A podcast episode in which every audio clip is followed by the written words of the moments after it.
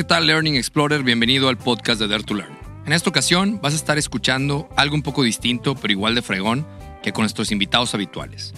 Estamos relanzando los 10 episodios de nuestro podcast CEO Deconstructed, una serie de entrevistas que, si bien salieron bajo la producción de Dare to Learn, lo comenzamos con un proyecto independiente que hoy hemos decidido traer y compartirlo aquí en el podcast de Dare to Learn. ¿Qué es CEO Deconstructed? Un espacio donde desentrañamos la esencia y las prácticas de directores generales para entender su viaje de aprendizaje y sus mejores prácticas y consejos de liderazgo. Lo hacemos porque en Dare to Learn creemos que para alcanzar el éxito es fundamental atreverse a aprender de aquellos que ya han recorrido el camino. Algo especial de estas entrevistas es que no solo destacaremos sus logros, sino que vamos a quitarnos el traje y la corbata para tratar de mostrarlos como seres humanos auténticos, vulnerables y apasionados. Nos adentraremos en sus historias de superación, descubriremos los secretos que los han llevado a liderar grandes empresas y cómo enfrentan los desafíos que la vida de un director general representa. Compartirán con nosotros los momentos que los marcaron, las lecciones aprendidas a través de su trayectoria y las estrategias que aplican para mantenerse en la cima Así que prepárense, Learning Explorers, para sumergirse en una temporada llena de inspiración y consejos súper poderosos para que puedas volverte un mejor líder. Estoy muy emocionado de compartir esta serie especial con todos ustedes. Gracias por acompañarnos en esta nueva etapa y recuerda, nunca dejes de aprender porque esto es Dare to Learn.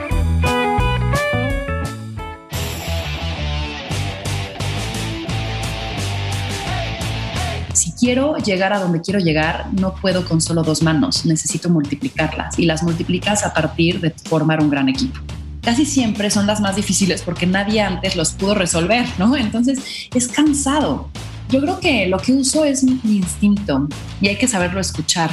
No vas a llegar a la junta no preparado, no vas a llegar con cualquier cosa, no vas a dejar de leer sus mails porque te los mandaron, tienes que darles una respuesta. Entonces, que tu equipo también te empuje entonces, si desde el inicio lo tienes presente, vas a ir tomando decisiones hacia allá.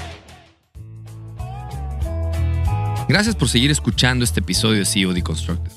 Durante este minuto, quiero recordarte lo que podemos hacer por los líderes de tu organización dentro de Dare to Learn. A lo largo de más de 15 años, he notado que en todas las organizaciones y en todos los equipos siempre se repiten ciertas áreas de oportunidad en temas de liderazgo.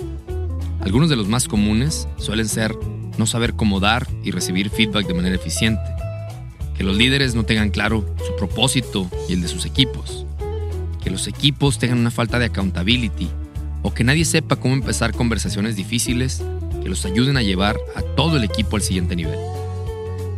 Es por eso que en Dare to Learn tenemos conferencias y talleres que ayudan a los líderes a potenciar todas sus habilidades y por consecuencia potenciar sus resultados y los de sus equipos. Descubre, por ejemplo, el poder de una mentalidad de propósito con la teoría de juego infinito. Aprende a dar y recibir feedback efectivamente con feedback y feed forward. Aduéñate de lo que pasa en tu mundo con extreme accountability y busque el cambio y crecimiento profundo a través de la franqueza radical. Si quieres conocer sobre estos y más conceptos que te harán la diferencia en tu vida como líder, escríbeme a contacto y comencemos juntos el viaje que llevará a tu equipo y a ti al siguiente nivel. También puedes escribirme en cualquiera de mis redes sociales, donde me puedes encontrar en Twitter, Instagram y TikTok como arroba pregúntale a Diego y en LinkedIn como Diego Lainez. Gracias por escucharnos y espero conocerte pronto. Adelante con el episodio.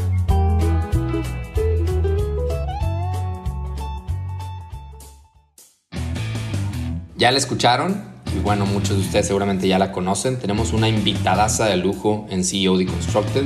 Hoy tenemos a Ana Victoria García, CEO y founder de Victoria 147. Ana hasta hace algunos años y durante algunos años fue la directora regional de Endeavor México. Y ahí fue donde Ana se dio cuenta del poder que tienen las mujeres en los negocios y también por eso encontró este camino, este propósito que tienen en, en Victoria 147 Además de, ser la CEO y founder de Victoria, se define a sí misma como una Traveler and Entrepreneur Enthusiast.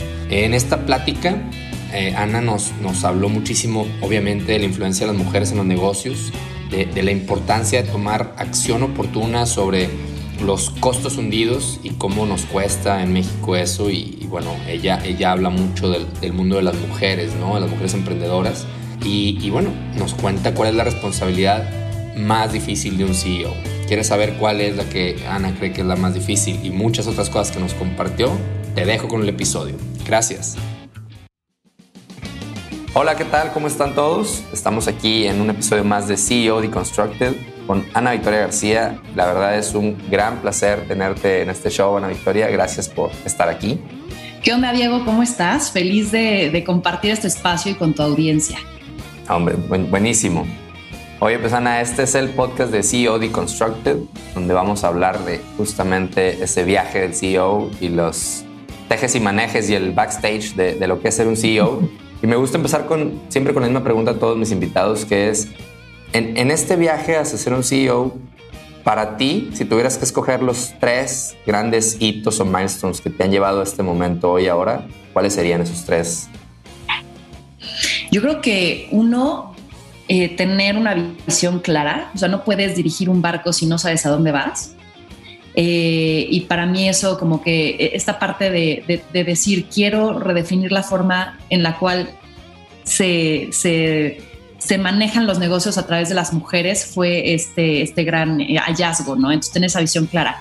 Creo que el segundo fue la forma en la cual he creado equipos. O sea, al final yo creo que un CEO tiene que tener unos un gran, un, gran, una gran tribu alrededor y gente inclusive más inteligente que tú que pueda sostener esta visión.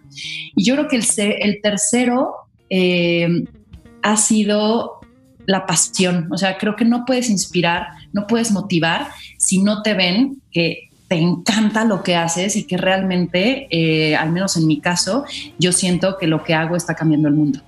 ¿Y eso sucedieron en orden, Ana? ¿O fue, o sea, así como me los platicaste, primero la visión, luego el equipo y luego la pasión? ¿O en la línea del tiempo de, tu emprendimiento, de tu, de tu empresa, eh, fueron o son, son iterativos o, los tienes muy claros en esa línea del tiempo?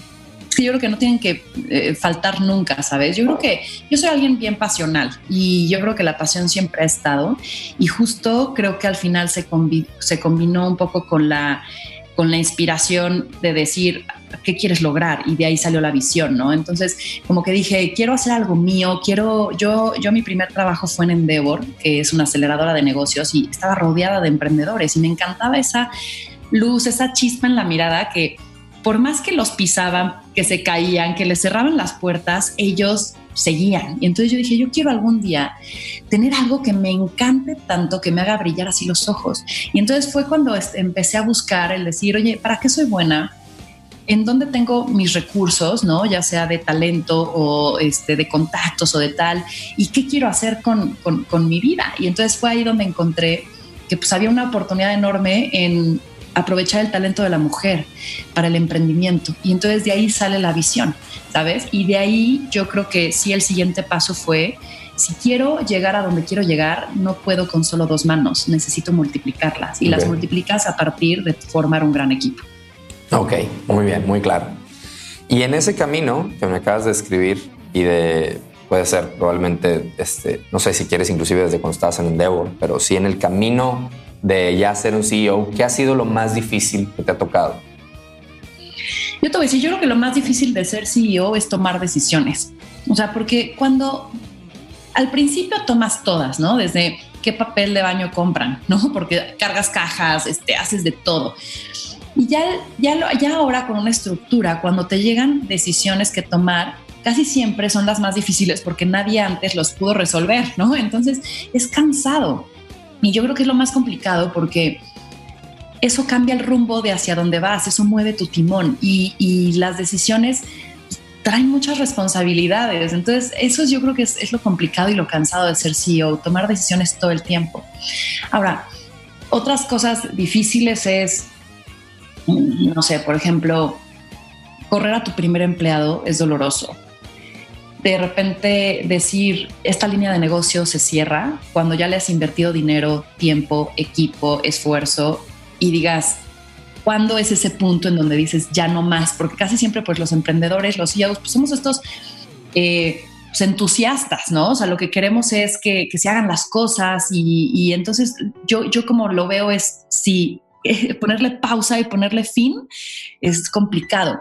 Y también eh, recientemente nosotros en Victoria 147 tomamos la decisión de cambiar de estrategia. Entonces esos, esos cambios de rumbo que al final del día se resumen en toma de decisiones para un mejor este objetivo, a mí es lo más complicado que se me hace. Órale, y buenísimo, porque la siguiente pregunta es, ¿qué es lo más complicado hoy? ¿no? Porque te decía que en, ese camino hablabas de tomas de decisiones y después cuando estás empezando, creo que una, una, pregunta de seguimiento sería, ¿cuáles eran esas decisiones y cuáles son hoy esas decisiones? ¿no? Y si sigue siendo lo mismo, lo más difícil está bien, pero ¿cómo cambia ese nivel de, de tipo de decisiones que estás tomando hoy, ¿no? Versus las que tomabas antes. No sé si lo, si lo puedes ver así de claro. Es que sabes que, que creo que la magnitud cambia y también esta parte en donde pues, ya hay más reflectores, ¿no? Y no nada más de que la gente viendo, sino pues tienes más empleados, tus empleados mantienen a sus familiares, tienes proveedores, tienes, entonces tienes muchas más responsabilidades. Al inicio creo que estás, digo, los primeros días, pues estás tratando de armarla y las decisiones pues, son difíciles porque tienes menos recursos, menos tiempo, menos experiencia, pero al final del día el impacto es menor. El impacto de una mala decisión posiblemente es menor. Y ahora el impacto de una mala decisión es, eh, o sea, es mucho, es mucho más grave, ¿no? Entonces, equivocarte hoy duele más. Y, no quiere decir que debemos de evitar equivocarnos. Al final del día pues, son aprendizajes y, no, y para llegar a una buena respuesta, posiblemente haya dos, tres malas que tú más tomaste antes, pero hay mayor repercusión hoy. Entonces yo te diría que eso, que creo que es la hoy es que digo, híjole, ya tengo 40 personas en el equipo, ¿no? Ya tenemos 3.000 emprendedoras en Victoria 147, eh, ya invertimos en este sistema de RP, de CRM, de... Entonces dices, híjole, o sea, tengo ahí, ¿no? Ahorita estoy levantando capital y dices, ya traes también a los inversionistas ahí. Entonces ya tienes como a más personas a las cuales darles cuentas y eso yo creo que es lo, lo que más empiezas a cargar sobre tus hombros. Qué interesante. Qué interesante y fíjate que ayer entrevistaba a Aaron Benítez también para este podcast, este CEO de Burst Technology y le, hice una pregunta al final que, creo que voy a incorporar a, mis preguntas siempre y a lo mejor tiene que ver con lo que estás diciendo. Le decía que qué extrañaba él de antes de ser CEO, ¿no? Si es que extrañaba algo. Y me decía que él decía, hablaba de la palabra ligereza. Esa, esa ligereza, ahora, no es que, no, me dice, no soy nostálgico, pero pues si me tengo que escoger por algo sería eso, ¿no? Que es a lo mejor la ligereza de la, estás hablando de las decisiones eh, con mucho menos peso, con menos reflectores. Y, me hiciste recordar el término también de costos hundidos del que habla Seth Godin tanto, ¿no? O sea, cómo, cómo nos va costando más salirnos de, como decías tú, de un cambio de estrategia, lo que significaba a lo mejor cuando eras tú sola, a lo que a lo mejor significa hoy, ¿no? Entonces, claro. Eh, qué interesante. Yo hace, unos años, justo hablando del costo hundido, hace unos cuatro años, me parece, me pareció una buena idea eh, abrir una tienda online de productos de emprendedoras, ¿no? Nosotros digo, para que igual tengan un poco de contexto, Victoria 147 hoy es una academia de negocios para mujeres emprendedoras y básicamente sus dos pilares eh, son capacitación y reunión, ¿no? O sea, es conectar a las emprendedoras y capacitarlas. Y entonces dije, bueno, no muchas emprendedoras tienen una tienda, un punto eh, online donde vender, pues me parece una buena idea, abrámosla, no sé qué, la, la. O sea, en teoría y en papel sonaba una idea lógica, no estaba vendiendo ahora productos de, no sé, farmacéuticos, ¿no? Estaba vendiendo algo de mi red, ya tenía un volumen, la... Pero pues no contemplé todos estos asegúnes y todo lo que iba a necesitar. Entonces, invertí, o sea, hice muchísimos errores de los cuales yo los veo como una maestría por mi sanidad mental, pero es, o sea, desarrollé una página de comercio electrónico para mí, por, ¿no? O sea, ponte en Shopify, o sea, que te estás complicando la vida. Dos, generé una marca, ya sabes, eh, que yo quería que los empaques, o sea, que la experiencia, yo soy marketera, entonces para mí la experiencia era increíble, pero claro, vas y dices, sí, perfecto, ¿quieres estas cajas diseñado divino? 5 mil unidades y ya sabes, tengo todavía en el inventario por si quieren ahí. Este, Entonces empieza la bolita y no empezamos a vender lo que yo tenía en los planes. Y es ahí es donde tienes que decir, ya, esto es costo hundido, porque si no sigues gastando y, y tienes que poner una fecha, decir hasta aquí. Y esa fue una de mis grandes maestrías también, ¿no? O sea, date tu tiempo, no, no te metas sin saber si vas a poderlo lograr, haz un buen plan. Y sí intenta, pero ponte una fecha límite y punto. Aprendí mucho de ese, de Sí, sí, un costo hundido de, a veces este, no, necesariamente el costo hundido es de dinero, ¿no? Es también de, ego, de, mentalidad, de, pasión que le has metido algo. Entonces, súper súper importante esto de los costos hundidos. Oye, y bueno, hablabas de toma de decisiones. Eh, una de las preguntas que, me, gusta hacer es, bueno, ¿cuáles son tus rutinas o tus hábitos eh, de éxito eh, que tú consideras que son de éxito? Y, y, bueno, ahorita quería preguntarte, ok, la toma de decisiones es muy difícil. ¿Cuáles son tus rutinas para, esa, para hacer una toma de decisiones y otras rutinas de éxito que tengas?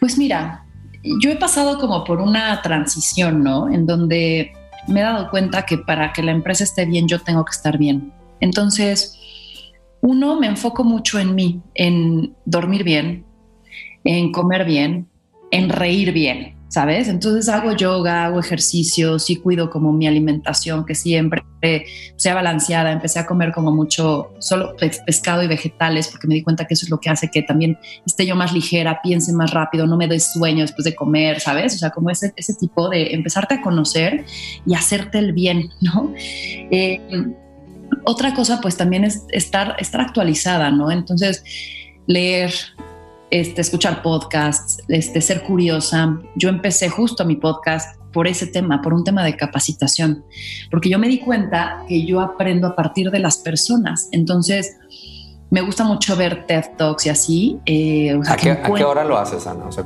¿Tienes una rutina para, para no que no se pase por alto o no este, hacer trade-off en, en esa parte de, por ejemplo, la parte de la salud, obviamente, y también la parte del aprendizaje. ¿Tienes alguna táctica que, que te sirva para no, pues sí, que no se te vaya, ¿no? Es fácil a veces. O sea, el tema de, de, la salud y así, sí. O sea, todos los, los, días me levanto, me tomo mi agüita tibia con limón, porque empiezas ya a desintoxicar tu cuerpo. Eh, hago yoga miércoles y viernes de ley, una hora en la mañana, horario fijo, viene una maestra, también hago una rutina de media hora los días que no hago yoga de ejercicio eh, y, trato de ser muy diligente con eso, ¿no? Porque al final del día sí te cambia el día, al menos a mí. Y va a tu em, casa ella, ¿no? Que también es una... Ella va a mi casa. También hay que encontrar la forma práctica, o sea, las cosas que tú puedas. Yo también con el instructor que me hizo la rutina de ejercicio le dije, te voy a ser muy sincera, no voy a un gimnasio, me da la peor hueva del mundo y no tengo más de media hora. Entonces, hazme algo súper intenso para que sí realmente pueda en media hora sacarlo, ¿no? Entonces, este es típico, empiezas a, fracasar y empiezas a frustrarte cuando tomas decisiones de una vida que no es la tuya, ¿no? Si ya sabes que no vas a hacerlo, ¿Para, ¿para, qué te metes ahí? ¿no? Mejor busca una manera, una técnica, un ejercicio, un horario que te funcione. Entonces yo soy más mañanera, tengo media hora y esa es la decisión que tomé. Entonces eso es en cuanto a salud, ¿no? Eh, y en las noches trato de siempre ponerme a mi app de meditar, ¿no? Como para tranquilizar mi mente porque era típica de las que me quedaba en las, en las noches los problemas suenan mucho más fuertes, ¿no? entonces me quedaba clavada y entonces ya como que callo mi mente y eso hace que duerma bien, porque también si no duermes bien al día siguiente estás del peor humor, no rindes y eso se repercute en tu trabajo. Eh, eso en cuanto a salud. ¿Cuál es la aplicación que usas? Tengo varias. Te la voy a decir. Una es SEI, que es reciente, es este S-E-I, y otra se llama Insight Timer. Órale, buenísimo. Y bueno, y la parte de capacitación, también me gusta en la noche leer, darme una media hora de leer. Y también descubrí lo increíble de aprovechar el tiempo de los trayectos para también escuchar audiolibros, ¿no? Entonces, como que trato de cuando voy en el Uber, cuando voy caminando, tal, en vez de escuchar música o estar ahí, ¿no? Baboseando, pues pones tu libro. Y entonces, como que te vas capacitando en esos momentos de ocio. Y entonces, así es como un poco hago mi disciplina. Buenísimo. No, y lo que decías de los podcasts, digo, yo lo he vivido y creo que mucha gente que empieza un podcast vive ese poder transformador de, o sea, lo que necesitas hacer para hacer un buen podcast es prácticamente preparación y capacitación todo el tiempo, ¿no? Y, además el beneficio que tú dices de tener la conversación.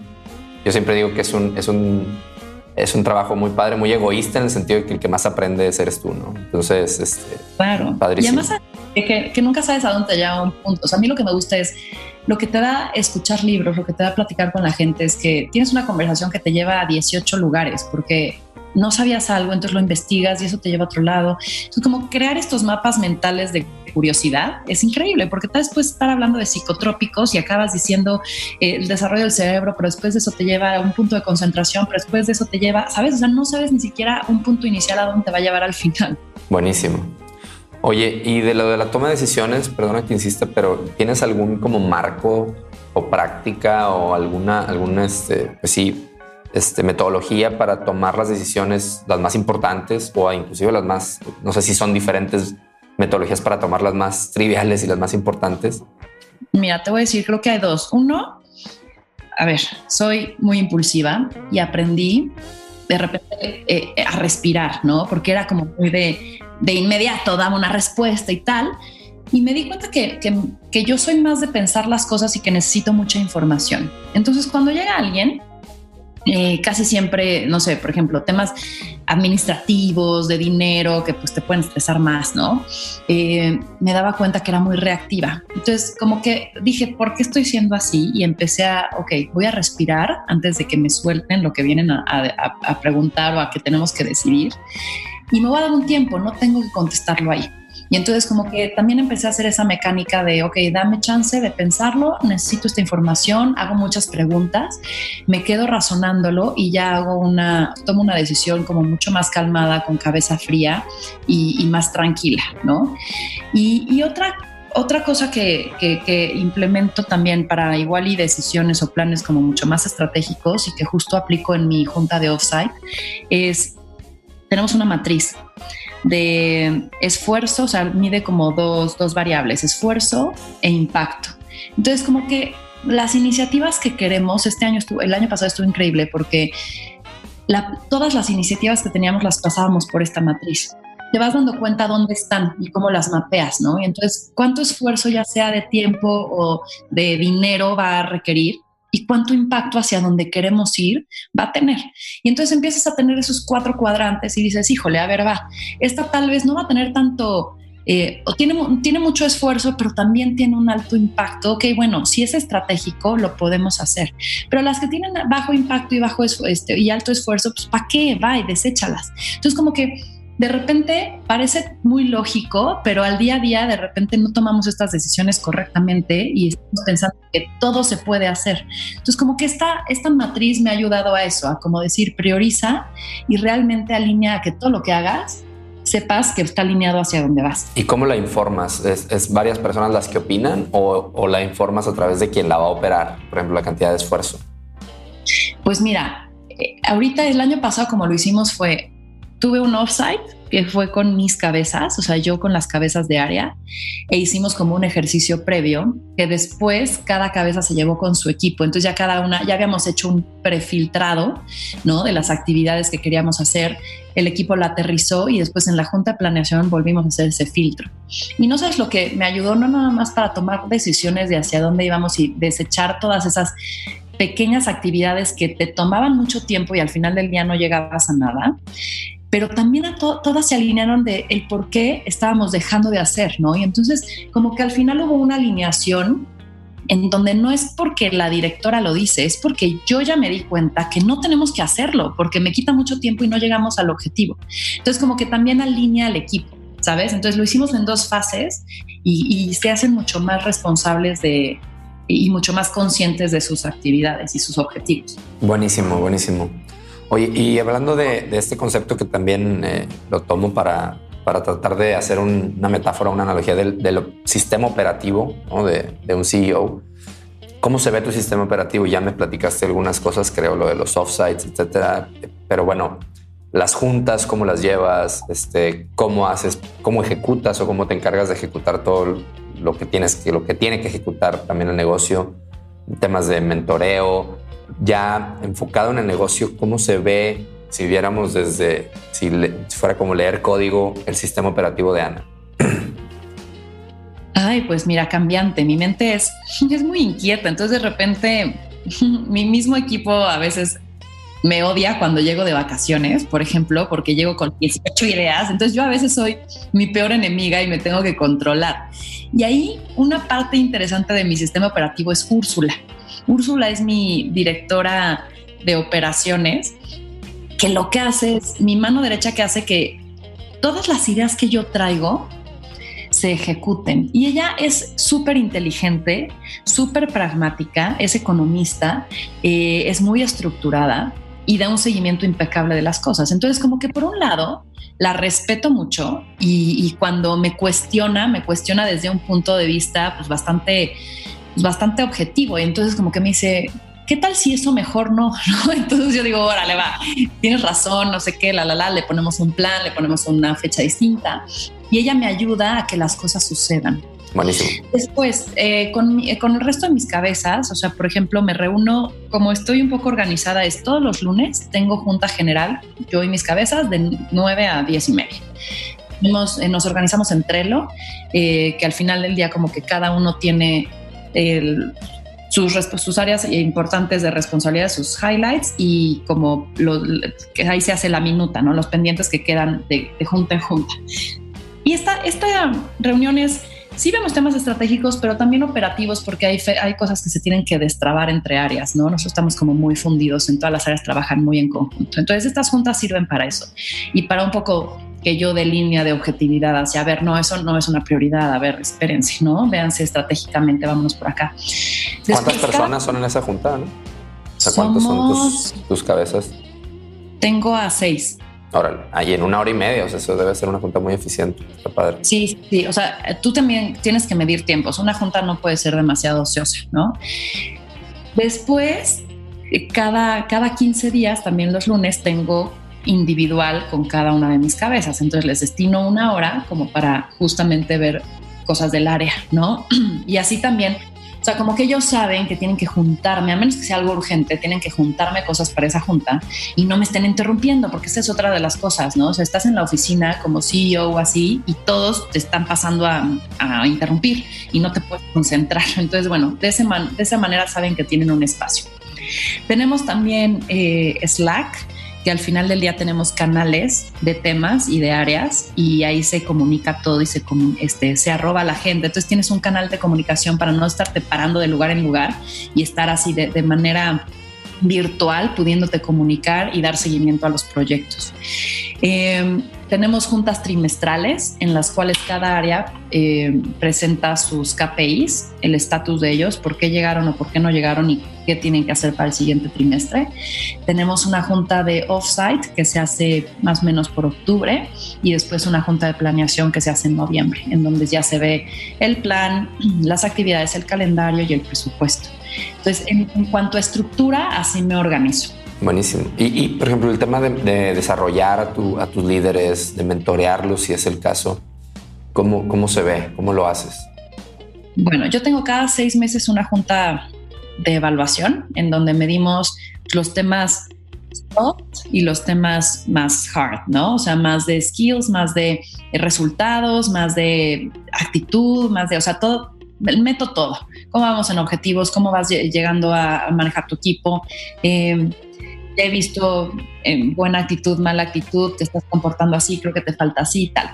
Lo que tenemos bueno en Victoria 147 es que tenemos una red de más o menos 300 mentores, que todos son directores, socios, dueños de empresas con cierto expertise.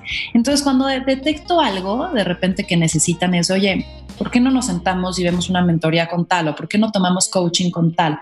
O de repente también tenemos aliados, ¿no? Eh, que me dan becas para mi staff, eh, para capacitación. Tenemos muchos que nos invitan a eventos, a pláticas, a conferencias. Entonces trato de que, de que estén como, como de acuerdo a lo que yo detecto que tienen tocando base con gente que los puede llevar de un punto a otro. ¿no? Buenísimo. Fíjate qué buen, qué buen tip o qué buen hack lo de las alianzas, ¿no? O sea, poder hacer quid pro quo, me imagino, cosas así, está súper bien. Gracias por seguir escuchando este episodio de CEO Deconstructed. Durante este minuto, quiero recordarte lo que podemos hacer por los líderes de tu organización dentro de Dare En los 15 años que tengo trabajando con líderes de las organizaciones más grandes del mundo, me he encontrado con muchos retos y problemas que se repiten. y que si se atacan pueden cambiar exponencialmente los resultados de esas empresas. Algunos de estos problemas son la falta de accountability, la falta de franqueza y el descuido del bienestar para ser un líder efectivo, el desconocimiento de conceptos como la compasión, el feed forward, la empatía, entre muchos otros. Es por eso que en Dare to Learn hemos creado un portafolio con un catálogo de conferencias y talleres que están enfocadas en solucionar estos problemas y en equipar a líderes con herramientas para ser más productivos, más auténticos, a tener esas conversaciones directas, a desarrollar accountability en su vida, en los resultados y en la vida de sus equipos, entre otros muchos temas que los ayuden a sacar la mejor versión de sí mismos. Si te interesa recibir directamente a tu correo nuestra oferta de conferencias y talleres, escríbeme a contacto arroba para que conozcas todo este catálogo y comencemos juntos el viaje que llevará a tu equipo y a ti al siguiente nivel. También puedes escribirme en cualquiera de mis redes sociales, donde me puedes encontrar en Twitter, Instagram y TikTok como arroba pregúntale a Diego y en LinkedIn como Diego Lainez. Gracias por escucharnos y espero conocerte pronto. Adelante con el episodio. Y en la, en la parte de, yo le llamo apropiación del tiempo, pero el término más común es administración del tiempo. Eh, ya particularmente tú, tu agenda eh, que, utilizas, ¿no? ¿Cuáles son tus hacks para, para balancear tu Ana, eh, todos estos temas, familia, la parte personal, el trabajo? ¿Cómo se ve tu, tu propia administración? ¿Cuáles son tus, sí, digo, tus rutinas y a lo mejor hasta tus herramientas. Sí, a ver, también parto de decir que nada de esto es perfecto y, en orden. O sea, sí es como un poco yo me regulo, pero a veces llego al caos y digo, chale, o sea, tenemos que reorganizar esto. pero mira, yo creo que lo que uso es mi instinto y hay que saberlo escuchar yo soy una atascada, entonces sí en la, o sea, la agenda como que soy una forzada que trato de, no, sí llego y meto ahí reuniones y ta, ta, ta. Eh, y he aprendido a visualizarme en ese momento. Entonces digo, a ver, va, así se ve mi calendario ¿Qué es de tu calendario? ¿Es, del, es el del Outlook o, es, es o cuál calendario uso usas? el Google Calendar. Google porque estamos todos con Google Drive, Gmail, tal, entonces todo se conecta. Buenísimo. Veo mi calendario y digo, a ver, los lunes de juntas intensas, pues no me voy a poner una reunión en la cual tenga que pensar mucho a las seis y media de la tarde porque voy a estar destrozada, ¿sabes? O sea, mi desempeño va a ser nulo. Entonces, como que sí trato de verme cómo voy a estar en ese momento. Porque para mí, te digo, el desempeño va mucho en si dormiste bien, en si estás en, ¿no? Este, eh, si es mañanero, si es en la tarde, o sea, nunca pondría una sesión en donde tenga que pensar demasiado en la tarde. Yo no funciono tanto tarde-noche, yo funciono mañana, a mí prefiero a las 6 de la mañana, ¿no? Entonces, como que voy adecuando a eso. Y también trato, a medida de lo posible, de o sea, pongo cosas personales, ¿no? En mi calendario y, es igual de importante que lo profesional y hay veces que muevo cosas personales como también muevo cosas profesionales. Entonces ahí es donde uso mucho el instinto de decir, a ver, ¿qué me va a hacer sentir mejor? ¿Qué es lo adecuado? ¿no? Y no nada más, no le doy más peso a lo profesional necesariamente, sino a la prioridad que eso tiene en ese momento. Si voy a ver a mi abuela porque la acaban de operar, para mí es prioridad alta, ¿no? Si tengo que ver eh, a una reunión porque estamos levantando capital, pues es prioridad alta. Entonces, como que hay que ver en el momento cómo toman las prioridades las cosas, ¿no? Y algo importante es que sí me doy espacios para pensar. O sea, me aparto tal vez una mañana o un día que al inicio sentía culpabilidad porque decía, hijo, no, no estoy chambeando, ¿qué va a decir mi equipo? O qué irresponsable, no sé qué, ¿no? Pero digo, no, es mi tiempo también, ¿no? Y tengo que pensar y tengo que orearme. Entonces me aparto una mañana o me aparto todo un día y me voy a caminar a Chapultepec o me voy a leer o me voy a, ¿sabes? O sea, yo me encanta caminar porque eso, yo soy como muy cinética, entonces en movimiento se me ocurren muchas cosas. Eh, me voy a tomar un café, me voy a desayunar a un lugar lindo, inspirador. Este, y eso está en tu calendario, lo pones en tu calendario. eso también lo pongo en mi calendario. Buenísimo. Perdóname, te interrumpí, decías que eso te, hace... Ah, no, o sea, lo que digo es, yo creo que es también importante darte esos espacios de salirte de la operación para, para, observar desde afuera, ¿no? Y te digo, entonces la intuición es bien importante. Si de repente dices, hijo, estoy agotada o, hijo, es que hace años no veo, o sea, me siento mal, ¿qué es? Ah, bueno, pues es que hace mucho no veo a esta persona o hace mucho no hago ejercicio o hace mucho no hago... Entonces, eso es, eso es un poco lo que hago para sondear y para ir balanceando el calendario. Buenísimo. Oye, ¿y estos espacios eh, personales de, reflexión o de para ti? Eh, los, ¿Cada cuándo los tienes? ¿Tratas de tenerlos de manera este, conforme se ocupan o ya es una rutina? Pues te voy a decir, o sea, sí tengo mis lunes, me voy en la noche a las clases de salsa. Este, sí tengo como algunos, pero sí de repente más allá. Ajá, o sea, como que lo voy diseñando semana a semana. Yo los lunes llego más temprano a la oficina. Nosotros arrancamos ocho y media y yo los lunes llego siete y si me veo bien intensa, a veces seis y media de la mañana, ¿no? Y entonces tengo ahí dos horitas al menos de estar sola en mi privacidad y justo como que hago que el fin de semana trate de no trabajar, porque antes trabajaba mucho los fines de semana. Pero si ya sé que tengo esas dos horas libres sin interrupción, como que digo, ah, bueno, pues lo, hago el lunes, ¿no? Y ahí veo mi calendario, vacío mi correo, checo eh, qué actividades tengo que hacer, como que organizo mi semana. Buenísimo.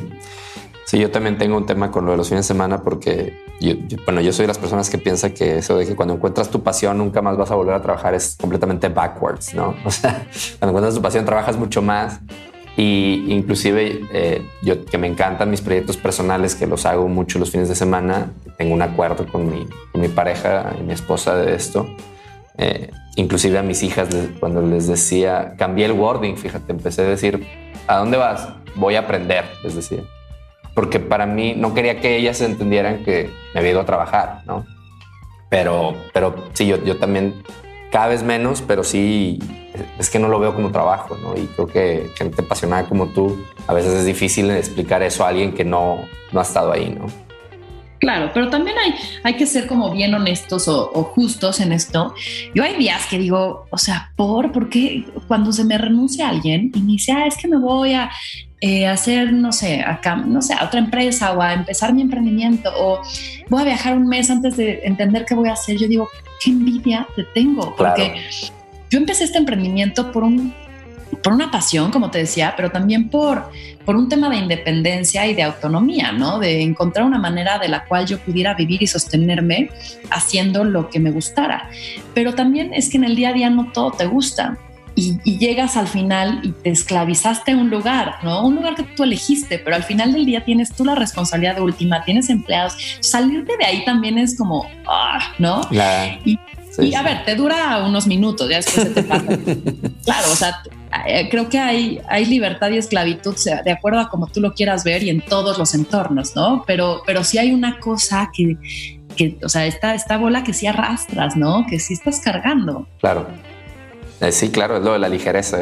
Qué, padre, qué buena reflexión y qué padre lo que dices de, o sea, no, ser muy honesto, decir, bueno, me está pasando esto en este momento y ahorita se me pasa y vamos a darle, ¿no? creo que es una habilidad de self-awareness muy, muy interesante y muy buena que no todo el mundo necesariamente tiene. No, y, sabes que no todo dura para siempre. Entonces, y también yo creo que eh, yo creo que entre emprendedores también estamos como en esta montaña rusa de hay un día una buena noticia y ah, qué bueno que lo hice claro. O sea, es que para esto nací y después algo, un proveedor, un cliente se te va, lo que sea, un contrato se te termina, lo que sea, y estás abajo y dices, puff, todo se ve negro, ¿no? O sea, creo que ese es el mundo del emprendimiento. Además, métele que eres pasional, además, métele que eres, no sé, sabes, muchas cosas, es como, tienes que saber que, y alguna vez me dijeron este proverbio, ¿no? Este, piensa piénsate cuando estés en el mejor momento y en el peor momento que eso también pasará. Entonces, pues eso es algo del día a día, ¿no? Buenísimo, sí, eso es de la ecuanimidad, o sea, saber que, pues como tú dices, o sea, que ni lo más bueno va a ser lo más bueno forever, ni lo más malo forever. Ah, qué padre. Oye, y, bueno, por cuestión de tiempo, porque todavía tengo varias preguntas, pero creo que se vuelven un poco más prácticas, ya tú me dirás. Este, fíjate, ¿qué, qué recomendación le harías? Una recomendación práctica, lo más práctica posible a alguien que está empezando, o sea, que aspira a ser un gran CEO, pero está empezando hoy? ¿Y qué recomendación le harías a alguien que, ya lleva a lo mejor su caminito recorrido, no necesariamente todo el camino que llevas tú, este, pero eh, que ya que no es un CEO que empezó su empresa este año, ¿no? Vamos a decirlo así.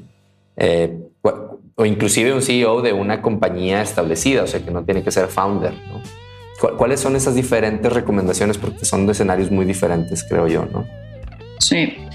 A ver, ambos les diría, yo creo que siempre hay que estar, bueno, sí, A ambos les diría, contraten bien, o sea, contraten gente más inteligente que ustedes, porque uno, eso va a hacer que te sientas cómodo delegando.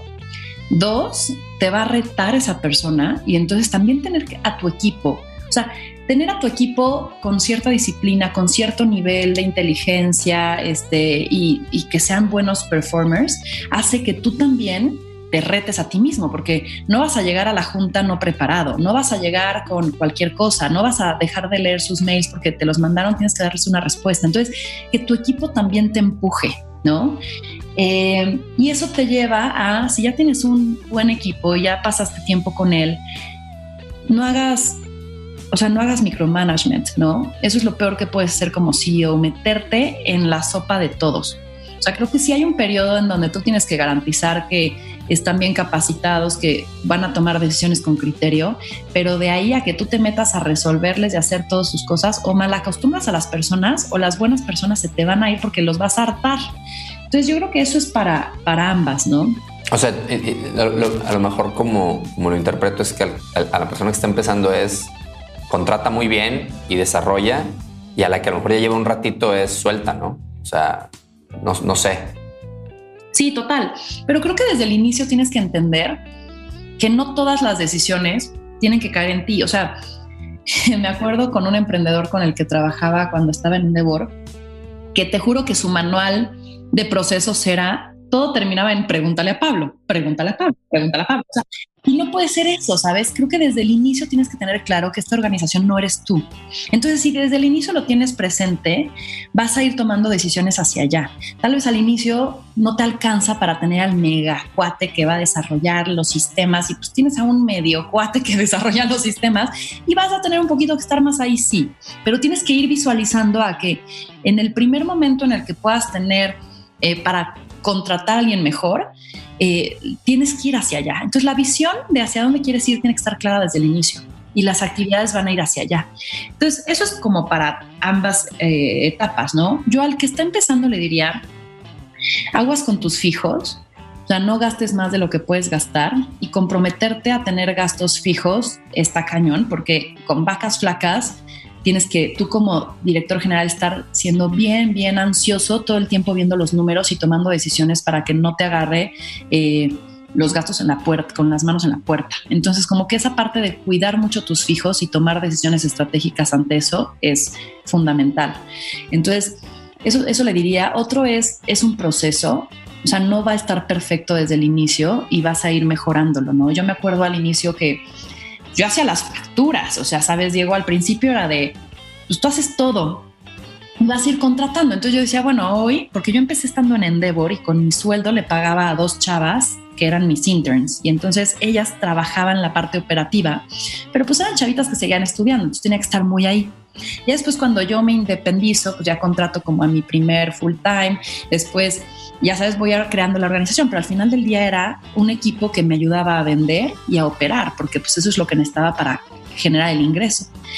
Lo demás pues lo hacía yo, pero había cosas que no agregaba yo valor, como hacer las malditas facturas, ¿no? Y entonces ahí fue cuando de repente tenía un dinerito más, digo, bueno, pues contratemos a esta chava, que era una chava, digo chava, ¿eh? ya 70 más o menos tenía pero era para lo que me alcanzaba en ese momento, ¿sabes? Y entonces dije, bueno, por ahora está bien, pero ya llegó un punto en el que ya sus errores eran tales que pues, ya me, me iba en contra. Entonces ya cuando me alcanzó para algo más, ya subí de nivel. Entonces eso es un proceso y tienes que saber que no va a estar perfecto desde el inicio. Eso le diría al, que está empezando.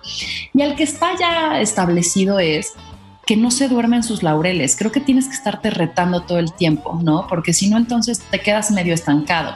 Y como CEO tienes que estar pues, viendo qué sigue, ¿no? Y, cómo mantienes a tu equipo y cómo innovas y cómo iteras lo que tienes. Entonces como que creo que es mantener, manteniéndote siempre un poco incómodo, ¿no? Para que no te estanques. Qué padre, buenísimo eso de mantenerse incómodo, me gusta. Oye, eh, si pudieras eliminar alguna de las típicas prácticas de, negocio que existen hoy en las grandes compañías o en las no tan grandes, inclusive a lo mejor está en, la tuya, ¿cuál sería? El malondismo. ok. Ahí te va. O sea, traigo un trip medio hippie últimamente eh, de que creo que tenemos que hacer más el bien y tener cadenas de, favores, ¿sabes? Eh, y yo creo que las empresas es un lugar que se está convirtiendo en, o sea, se está yendo al dark side. Entonces, yo lo que te diría es, creo que las empresas hoy tendrían que ser mucho más conscientes, tendrían que, esta parte del conscious capitalism, ya sabes, ¿lo has oído? Sí, sí, sí, de, de Rat Sisodia. Rat Sisodia.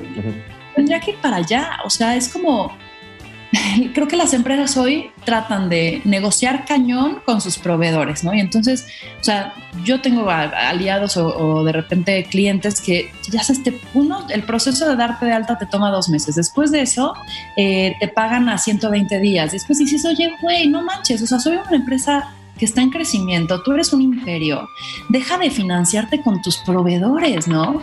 Entonces, como esa parte en donde el gandallismo está por todos lados, o sea, tratas de eh, que tus proveedores los aplastes, tratas de que a tus eh, empleados medio les digas esquemas de no sé qué y variables, pero entonces como que está, parece que estás desconfiando de todos y queriendo sacar provecho de todo, porque ahorita siento que el capitalismo actual está como bien orientado en acumular, en generar, en producir, pero no necesariamente en producir valor, ¿no? Y entonces creo que hay que tener más propuestas de valor dentro genuinas, un propósito, ¿no? No nada más propuestas de valor, un propósito eh, dentro de las empresas, que las empresas tengan más alma, más corazón, que sean mejores con sus empleados, que sean mejores con sus proveedores, que sean buenos con sus clientes, que no traten de engañar. O sea, vivimos en un mundo en donde todos nos tratamos de engañar de la publicidad. O sea, ¿sabes? Es como te dicen algo, o sea, los publicistas neto, las personas más manipuladoras de este mundo, ¿sabes? en vez de decirte, o sea, un publicista tendría que decirte sí, lo que puedes obtener de un producto, pero no venderte mentiras, ¿no? Y estamos todo el tiempo vendiendo y comprándonos mentiras. Entonces yo creo que en este, en este sistema económico en el cual estamos, tendríamos que un poquito ir hacia el buenondismo, hacia ¿por qué no realmente lo que hacemos tiene un impacto positivo? ¿Por qué no nada más estoy enfocada en la riqueza? Y la riqueza puede verse en 18 lugares, no nada más en la acumulación de ceros. Entonces, te digo, es un trip medio hippie, ¿no? Pero, pero creo que si todos pensáramos así, sería como un mundo más relajado. Bajaríamos la dinámica, la velocidad, ¿sabes? Claro, no, no. Y si me permites, este, yo diría que no es nada hippie. O sea, yo creo que el, problema es que a veces este, tenemos que, decirlo porque la gente no está siquiera dispuesto a escucharlo y entonces pareciera ser que tenemos que empezar por ahí eh, para que ah, bueno, es una idea súper hippie cuando digo eh, conscious capitalism. Estoy justamente ahorita clavándome con el tema, no sé si lo has escuchado a Simon Sinek con su nuevo libro de Infinite Game. Sí, lo amo. O sea, es, lo que estás diciendo, ¿no? Y, cómo ese juego es diferente al de las barreras de Porter, eh, famosísimas, qué es lo que tú dices, de tener a los proveedores este, que no se puedan salir de trabajar contigo tenemos que cambiar esa mentalidad de Milton Friedman de the business of the purpose of business is business. O sea, no, puede ser, ¿no? Entonces me encanta y yo creo que tenemos que normalizar ese mensaje y qué bueno que lo estás haciendo y que lo estás diciendo y creo que mucha de la gente que va a pasar por este podcast va intuyo que va a decir algo parecido. Entonces, bueno, ojalá eso ayude a normalizar el mensaje y no verlo como el, la eh, la, alternativa, alternativa entrecomillada, ¿no? sino la alternativa. Y sabes que, que tenemos que ser valientes de intentar cosas distintas. O sea, yo la verdad es que de Endeavor, que trabajaba en su mayoría con hombres, y yo en las salas de juntas era la única mujer en muchos de los casos, pasé a trabajar con puras mujeres y he encontrado unas diferencias increíbles, ¿no? Yo creo que no hay un mejor o peor, sino que hay formas diferentes. Y entonces, yo lo que ahorita también estoy tratando de impulsar es como ¿Cómo podemos balancear esta energía femenina y masculina? Quítale el género, ¿sabes? Porque creo que la energía masculina o femenina la tenemos hombres y mujeres. Pero el tema de negocios está muy inclinada hacia energía masculina, hacia resultados, hacia ambición, hacia confrontación, hacia, ¿sabes? Este, productividad. Y eso son como energías muy, muy, muy masculinas. Y las energías femeninas es como empatía, compasión, proceso, disfrutar el camino, ¿no? Este, y si llegáramos a ese balance y tomar lo mejor de los dos mundos, realmente llegaríamos a también a tener ambientes mejores de trabajo, ¿no? O sea, un, un, tema que yo tengo personal es entender cómo podemos hacer las empresas para no perdernos del talento femenino cuando se convierten en mamás. Y entonces yo pues he intentado, ¿no? En Victoria 147, pues en mi empresa, decir, bueno, pues vamos a hacer el, el experimento. Y me ha ido bien y me ha ido mal, ¿no? eh, pero sigo intentándolo porque he contratado a cinco mujeres estando embarazadas, pero estando embarazadas, ¿sabes? Y que la gente me dice, estás loca, no sabes ni siquiera si te va a cumplir tal y ya le estás pagando el maternity leave y ya se te va a ir en cinco meses. Y digo, pero es que lo tengo que intentar tengo que encontrar ese punto.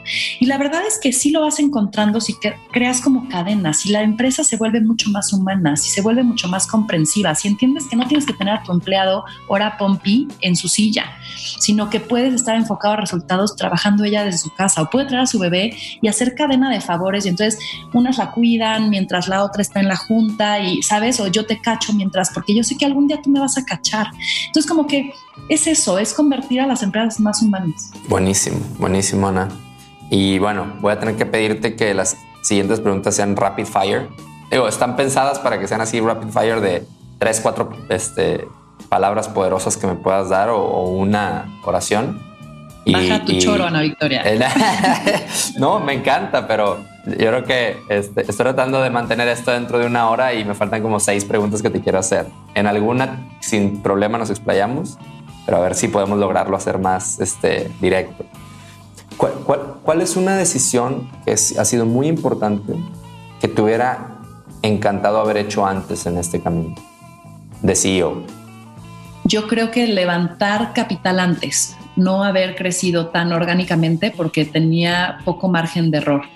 Me gustaría, y a partir de ahora voy a tener como en mi estado de resultados un renglón que diga para tus cagadas, perdón la palabra, ¿no? Pero para tus errores, para tus fracasos, porque al final del día eso hace que intentes cosas distintas y no tengas miedo de fallar porque es la única oportunidad que tienes. Buenísimo. ¿Y cuál es una decisión que ha sido muy importante? O sea, una decisión que fue muy importante por lo que sea que sucedió después de ella, que te hubiera, que te, que te gustaría haber hecho diferente, ¿no? Te voy a decir, algo que me impulsó mucho fue cuando aparecí en Shark Tank. Ok. Y porque me dio, pues me puso en el mapa de muchas personas. La tele es un canal impresionante.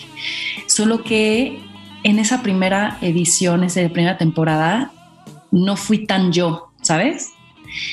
Y ahora, digo, aquí entre nosotros, eh, me, me, invitaron a las siguientes temporadas, dije que no por temas de tiempo, de recursos, tal, pero ahorita la quinta voy a volver a aparecer. Y, y no sabes el antes y el después, porque esta, esta vez dije, voy a ser yo. Esto eres, eres bulera, eres este, emprendedora, eres determinada, eres, no eres la financiera, super geek, no, pero eres emprendedora, eso sé. Y entonces como que siento que estando en mi piel, tuve un mejor desempeño y me sentí mejor conmigo misma. Entonces eso es lo que, eso es lo que aprendí. Bien, y para, para aclarar por si alguien necesitara aclaración, me gustó mucho como le dijiste también en otro episodio, en otra entrevista, es, como el bullying con amor, ¿no? O sea, es ser como el radical, el radical candor, ¿no? Exacto, aquí no quiero ofender a nadie. sí, no, nunca sabes. cuando quiero a alguien, cuando le tengo confianza, soy muy fregaquedito, ¿sabes? Me gusta molestar, me gusta el doble sentido, tal, pero con amor, por supuesto que con Buenísimo. amor. Buenísimo. Oye, tres habilidades que debe tener el líder del futuro.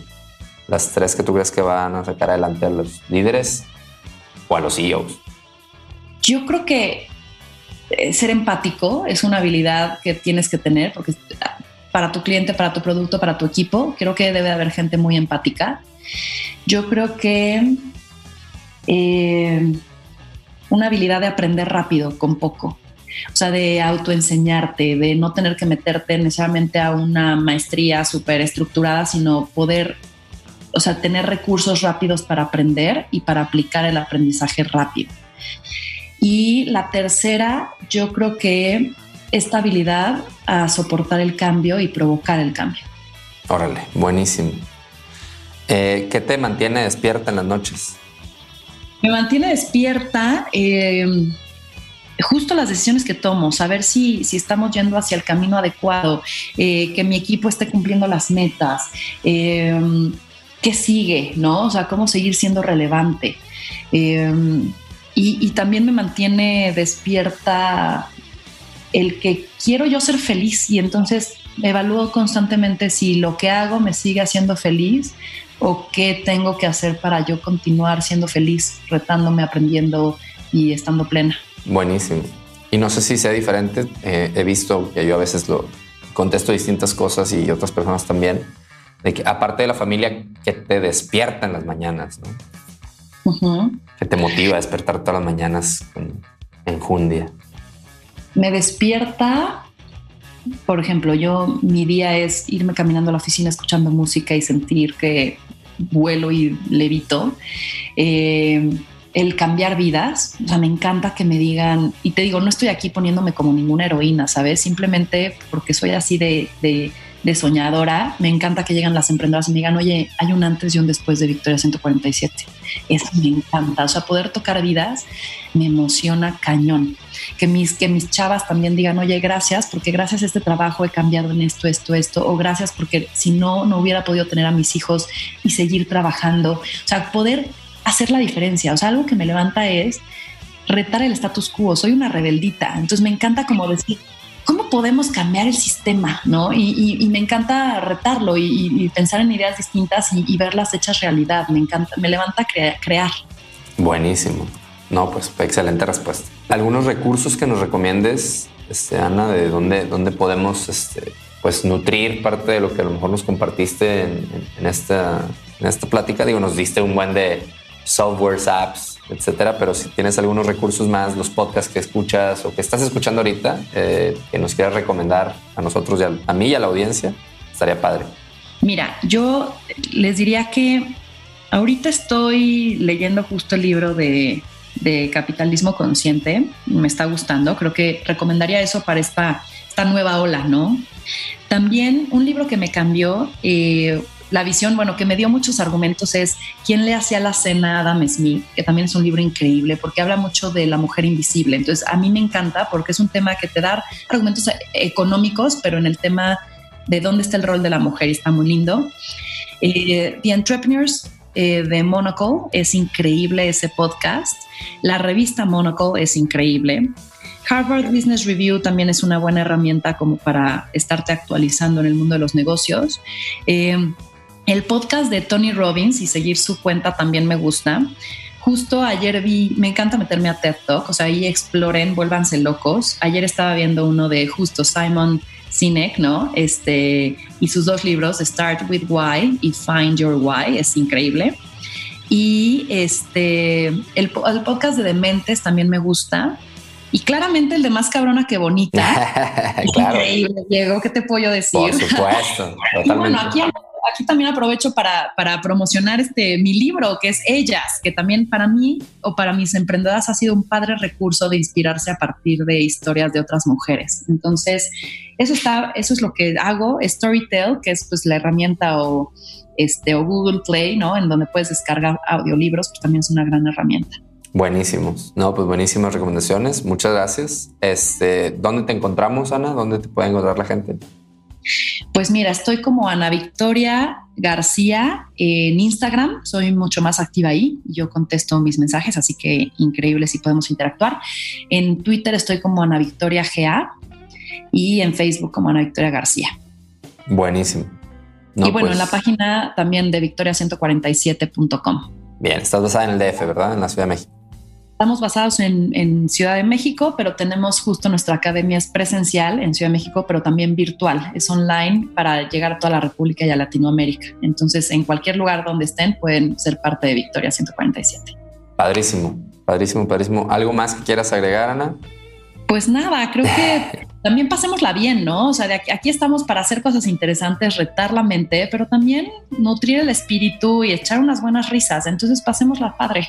Buenísimo. Padrísimo, yo soy súper fan de, del, humor y la comedia como parte de la vida y entonces me cae muy bien, como anillo al dedo, escucharte también decir eso. Genial. Ana, muchísimas gracias. Este, qué padre conversación. Yo sé que la gente que escuche esto va a ser para muchos total, muy insightful y también muy revelador de, de muchas cosas de las que nos platicaste para quienes aspiran a ser un CEO o quienes ya lo son. Entonces te agradezco muchísimo y nos vemos pronto en una siguiente conversación que seguramente eh, se, será muy padre tener un, un capítulo 2 y ver qué está haciendo Ana Victoria en el futuro. Claro que sí, muchas gracias por la invitación y pues nada, aquí estoy para quien quiera contactarme.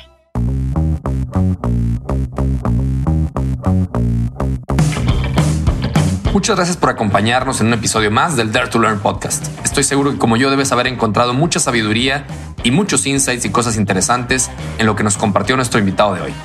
Te quiero pedir un favor, para que seamos más la comunidad de Learning Explorers, para que seamos más los que estamos en ese camino del aprendizaje continuo, comparte lo que hayas aprendido, ayúdanos a que esto le llegue a más personas, compartiéndolo con alguien que le pueda servir, compártelo en tus redes, compártelo en las nuestras, coméntanos. Nos encantará saber qué es lo que estás aprendiendo y poder tener una conversación ahí. Eso es lo que hace que este podcast gane tracción y que cada vez seamos más los convencidos del poder del aprendizaje, los que no dejamos de aprender todo el tiempo. Te pido que si puedes nos des un like o un review de 5 estrellas en las redes o directamente donde escuches tus podcasts. En Instagram nos encuentras como Dare y el resto de las redes como Dare to Learn con número 2. Y a mí particularmente si hay algo que quisieras decirme, estoy como Diego arroba daretolearn.com.mx o nos puedes contactar por correo escribiéndonos a podcast arroba daretolearn.com.mx. Nos encantará saber más de ti y tener una conversación directamente contigo. Muchísimas gracias como siempre por atreverte a aprender y nos vemos pronto. Dare to Learn.